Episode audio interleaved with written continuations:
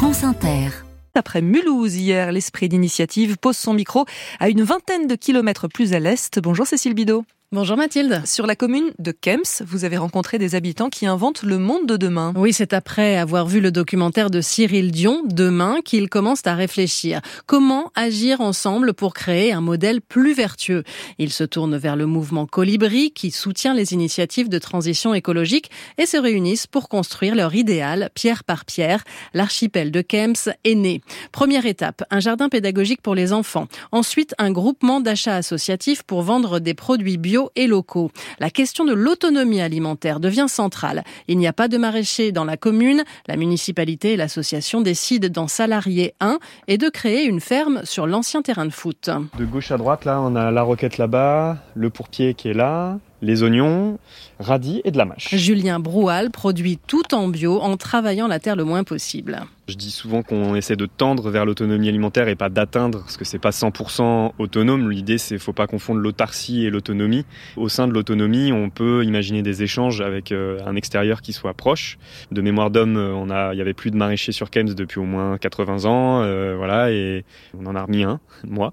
Et donc vous êtes un maraîcher heureux là? Carrément, c'est plein de porteurs de sens, ça me nourrit beaucoup, ça traduit tout ce que j'avais en tête sur le changement de modèle. Alors c'est en construction, hein, c'est encore un peu le bazar, mais euh, c'est en bonne voie quoi.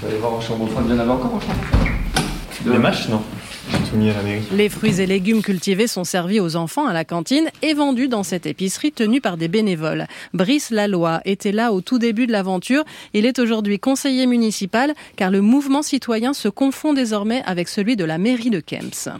En tant qu'élu, dès qu'on voit un citoyen faire sa part, euh, ça fait plaisir parce qu'on est on est souvent décrié en disant ouais, euh, il faudrait faire ci, il faudrait faire ça, il y a qu'un faucon.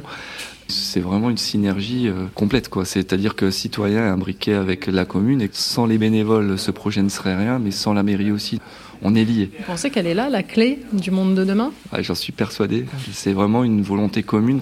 C'est toute une petite fourmilière euh, autour de tout ça. L'archipel de Kems, c'est aussi une école alternative tournée vers la nature, bientôt un atelier pour fabriquer du pain et une cuisine pédagogique en projet. Julia Ludwizak est l'une des fondatrices du mouvement.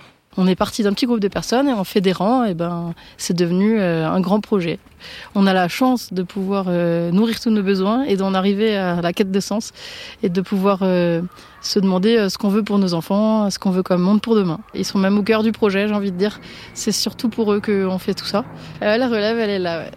Les colibris font des petits, donc, et ils ont bien l'intention de continuer à apporter leurs multiples gouttes d'eau, notamment en augmentant les surfaces maraîchères pour tendre vers cette autonomie L'archipel de Kems, mise en lumière ce matin dans votre chronique Cécile Bidot, Esprit d'initiative.